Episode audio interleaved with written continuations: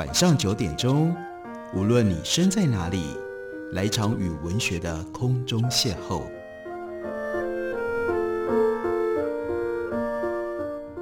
杨照谈书，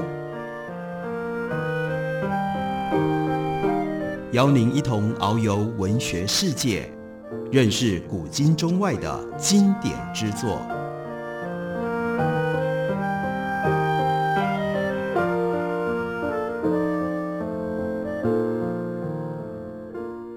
各位听众朋友，大家好，欢迎收听杨照谈书。本节目于台北广播电台 FM 九三点一，每个星期一到星期五晚上九点为大家播出。我是杨照。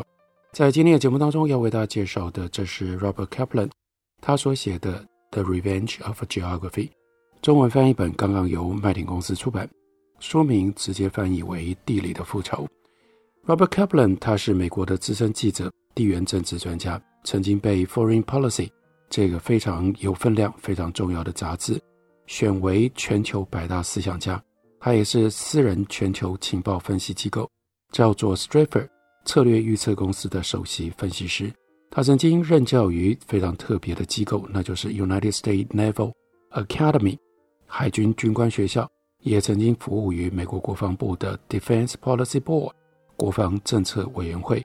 二零零八年开始呢，他是华盛顿。Center for the New American Security 新美国安全研究中心的资深研究员，在过去三十年间，他担任 Atlantic 大西洋月刊的记者。他的撰述同时常常见于华盛顿邮报、纽约时报、新共和、国家利益外交事务等重要的报章杂志。Kaplan 在美国的政坛有他长期的影响力，因为他写的关于国外的一些报道，对于政治人物来讲有着。高度的参考价值。他的自己在书里面，他曾经如此自述：他说他写了一本书，叫做《Balkan Ghost: A Journey Through History》，翻译叫做《巴尔干鬼魂》，是克林顿总统1993年决定不进行军事干预的一个因素，因此延搁了北约部队派赴巴尔干达两年之久。这本书呢，记载的是 Kaplan 他1980年代在巴尔干的经验。在柏林围墙倾塌之前，先是在刚刚提到的《Atlantic Monthly》大西洋月刊陆续的发表。到了一九九一年的六月，这本书的第三章是关于希腊北边的马其顿共和国，发表在大西洋月刊。华盛顿邮报在二零零二年二月二十一号有一项报道，就引述了某一位前任国务院官员的话说，就是 Kaplan 他发表的这篇文章。有助于决定第一次以及唯一一次防御性调遣联合国维和部队进入前南斯拉夫。虽然中央情报局一九九零年的报告就已经提出了警告，认为南斯拉夫正在崩解分裂，国务院却还是否认。一直到 Kaplan 的这篇文章出现，后来部署在马其顿共和国的这一千五百人维和部队，防止日后在波斯尼亚和科索沃爆发的暴力。《巴尔干鬼魂》这本书是在一九九三年三月结集成书，发行了单行本。同一个月，Kaplan 又在《Reader's Digest》读者文摘发表一篇文章，讨论南斯拉夫。他说：“除非我们可以打破仇恨和报复的循环，透过强力支持自觉和少数民族权利，否则从冷战结束所得来的收获将要失去。所有的援助，所有的外交努力。”如果要动用武力，所有的武力必须连接到一个很单纯的想法，那就是南斯拉夫所有人民理应享有免于暴力的自由。不久之后，Kaplan 他又上电视节目公开主张干预巴尔干的局势，也在一九九四年四月十七号，《华盛顿邮报》的 Outlook 版主张干预，比美国后来终于介入的时间早了一年多。他的那一本《巴尔干鬼魂》。描述的是东南欧种族关系的阴暗面，但是往往只有当你去揭露了这种最阴暗的人间际遇，才有可能出现干预的呼声。其实我们不应该，我们不需要理想化人间际遇，以便出手行动。日后在伊拉克，他认为也会学习到，当你干预的时候，不应该存有任何的幻想。刚刚讲到了伊拉克，二零零三年。小布希总统所发动的伊拉克战争，Kaplan 是站在支持的一面。他在书里面也很诚实地回顾了这一段。他说：“我发表文章支持伊拉克战争，也是力促小布希政府入侵的人士之一。我对于美国军方在巴尔干的力量印象深刻，并且有鉴于海山萨旦胡塞直接间接所杀害的人数已经超过前南斯拉夫的米洛塞维奇，也认为萨旦胡森他拥有大规模毁灭性的武器，是一个战略的威胁。当时的我认为干预是必要的。不过他接着反省，他说：“我也是太接近我的故事的作家。换句话说，在面对伊拉克的问题的时候，他太过于投入了。为什么呢？他在一九八零年代去伊拉克采访，观察到萨达姆·胡森的伊拉克比起阿塞德的叙利亚更加凶狠地压迫人民，于是他就变得热衷于推翻萨达姆·胡塞。后来有一种说法，说是因为关心以色列的安危以及支持。”以色列扩大领土，才有这么多人支持伊拉克战争。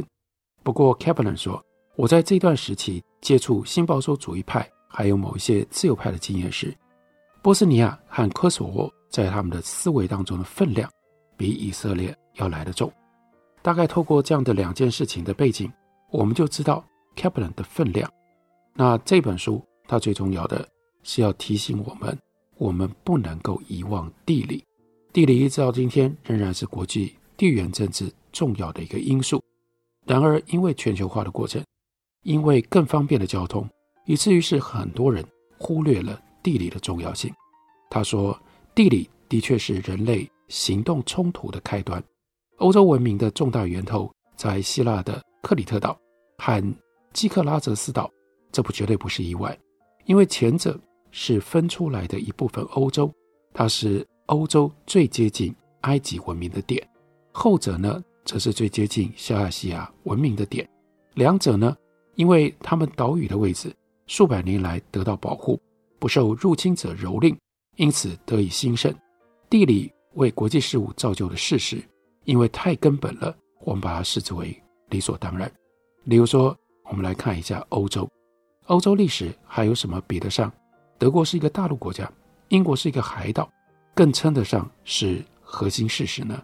德国东西两侧都没有崇山峻岭来保护它，使得它为了要应付危险的地理位置，得了军国主义或者是出身的姑息主义的病症。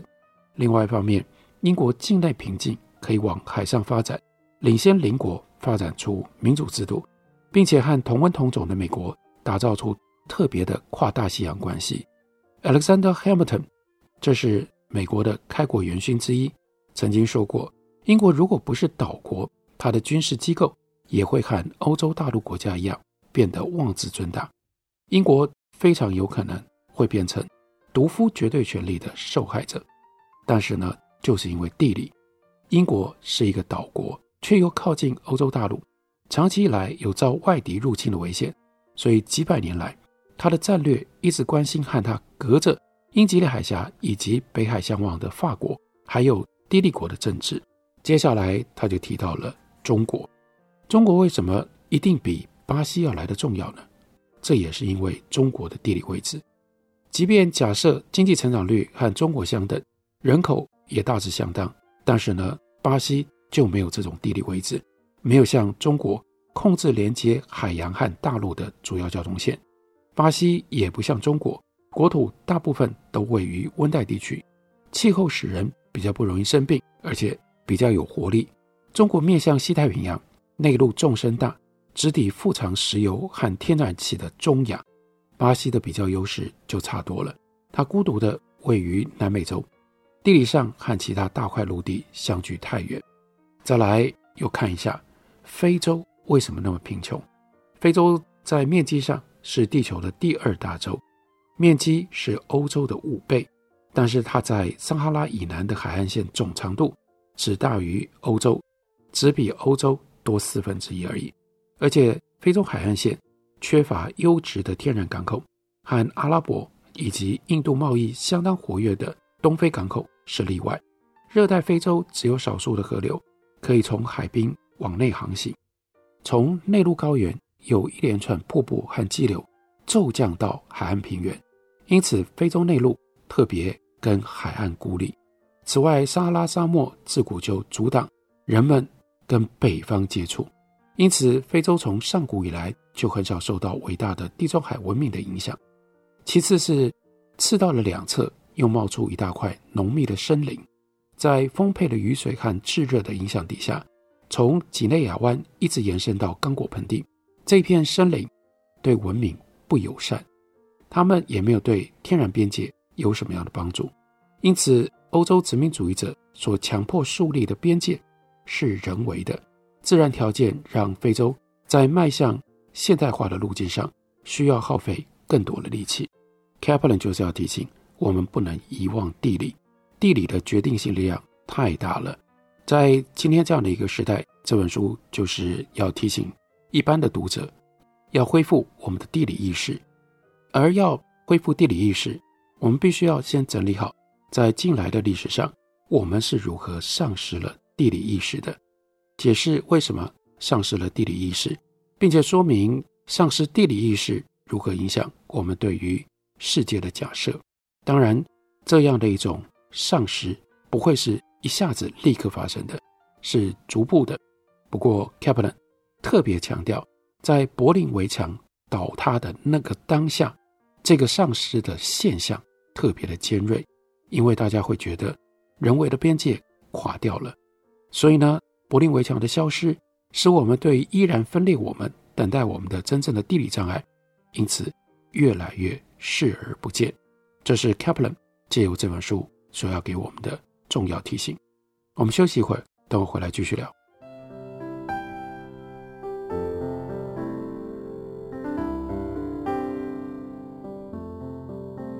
听见台北的声音，拥有颗热情的心，有爱与梦想的电台，台北广播 FM 九三点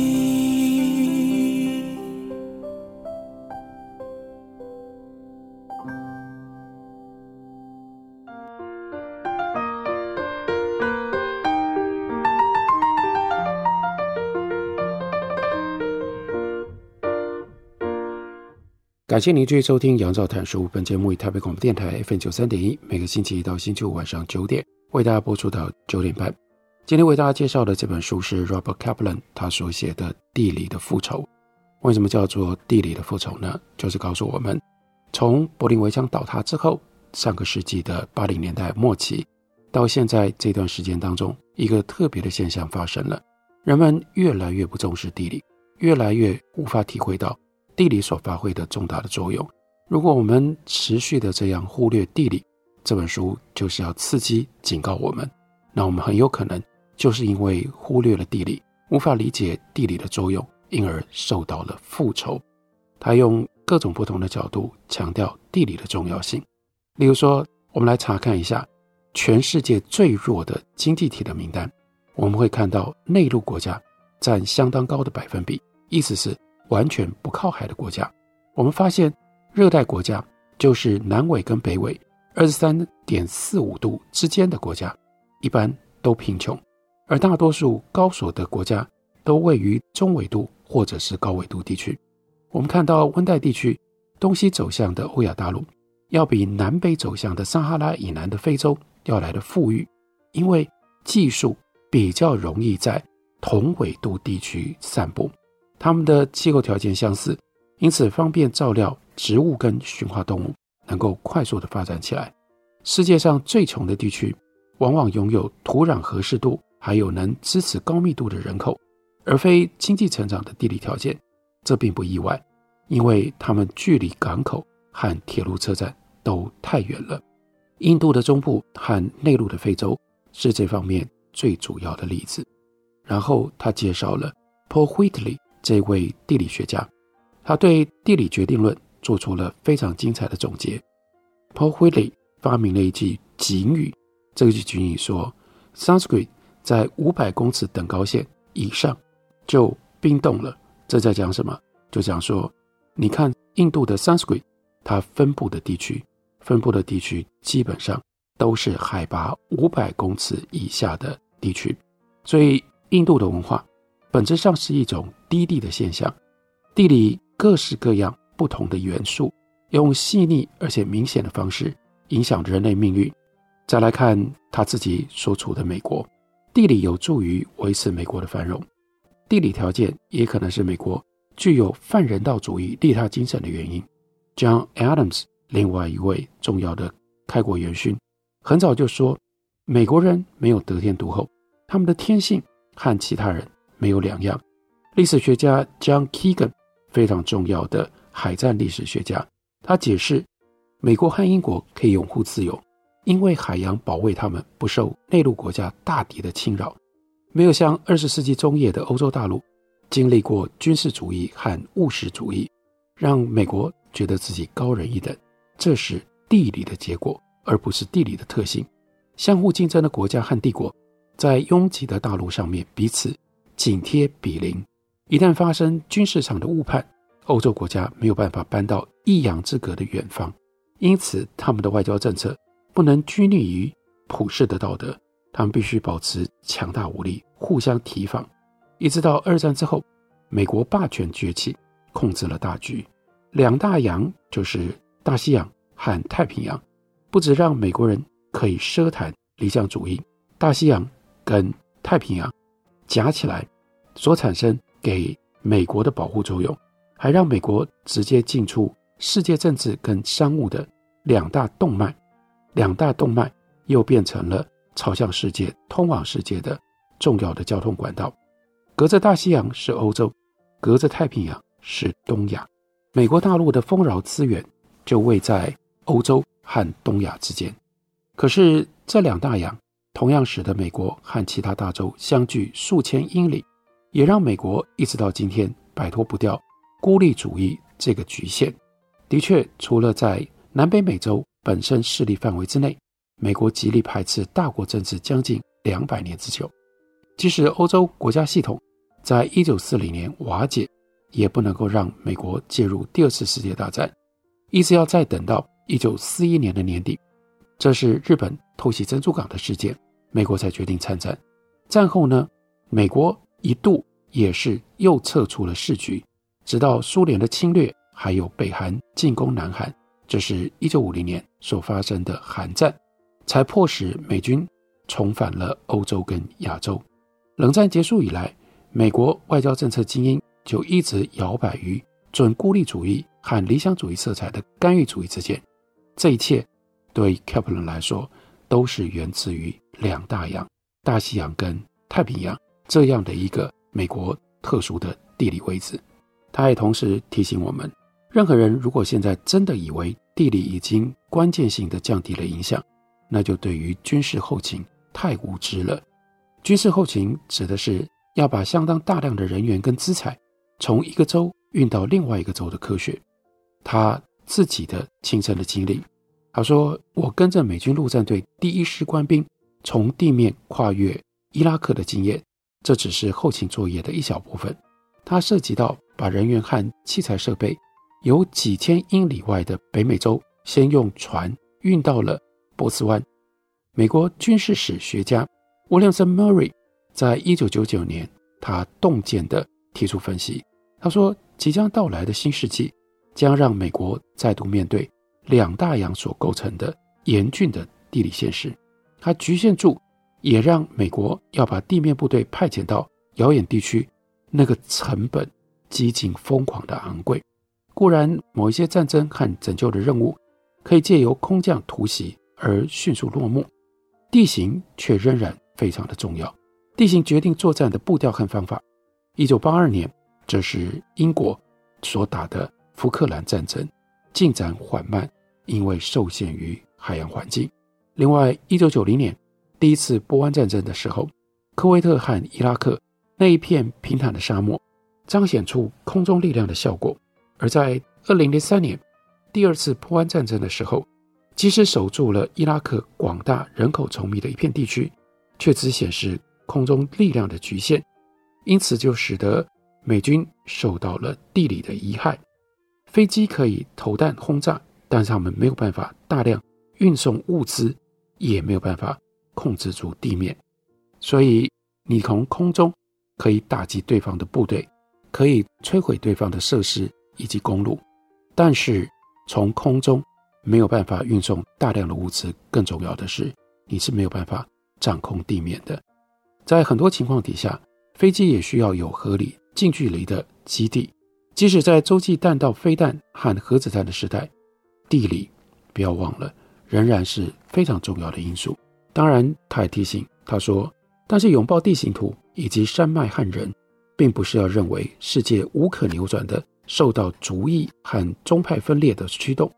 全球化本身刺激了地方主义的复活，在很多状况底下，已经内建在族裔和宗教意识当中，他们又定着在特定的地貌上。”因此，从地形图最容易解说，这是因为大众传播和经济整合的力量已经削弱了许多国家的权力。由于通讯技术进步，泛伊斯兰运动在整个亚非伊斯兰湖上的力量大增。即使是个别的穆斯林国家，本身也从内部遭受围攻。我们就以伊拉克和巴基斯坦为例，从地理上来看，他们恐怕是西边地中海。到东边，印度次大陆之间两个最不合逻辑画出来的国家，地形图也显示阿富汗至多只能够变成一个弱国。是的，伊拉克因为美军攻打而土崩瓦解，但是我们可以声称，萨达姆胡塞的暴政也是迄今阿拉伯世界首屈一指的暴政，它的本身也是由地理来决定的，因为从一九五八年第一次军事政变以来。伊拉克的每一个独裁者必须比前任更加的高压，为什么呢？因为这样才能够震慑住由库德族、逊尼派以及什叶派阿拉伯人拼组起来，而且呢，在各个不同的族裔宗派之间没有天然疆界这样的一个国家。这是一个族裔和宗派意识必然高涨沸腾的国家。如果没有高压的做法，是镇压不住的。他要抬高地理的重要性，不过他也意识到这样做法的限度。他说：“我在本书研究的过程当中，将试图把 Isaiah Berlin 这位了不起的思想家他的告诫铭记于心。Berlin 在一九五三年发表著名的演讲，一九五四年以 Historical Inevitability 历史的不可避免性作为题目发表了文章。他谴责相信。”地理环境跟族裔特性等重大的 impersonal forces 非人的因素，在决定我们的生命以及世界政治的方向。这种想法是不道德和懦弱的。艾泽亚·布林责备汤恩比以及基本这些历史学家，他们主张由个体所组成的国家和文明比个人更具体，也主张传统和历史等抽象的事物比我们更聪明的看法。在 Berlin 看起来，个人与其道德责任至高无上，不能够把自己的行动或者是命运全然或者大部分怪罪在地理和文化的因素上。人类的动机和历史有很大的关系，他们不是用更大的力量可以解释并且化解的幻觉。地图是诠释过去和现在的起点，不是终点。这是 Robert Kaplan 用这种方式为我们解释。他为什么写了这本书，以及这本书它的范围和它的限度？感谢你的收听，我们明天同一时间再会。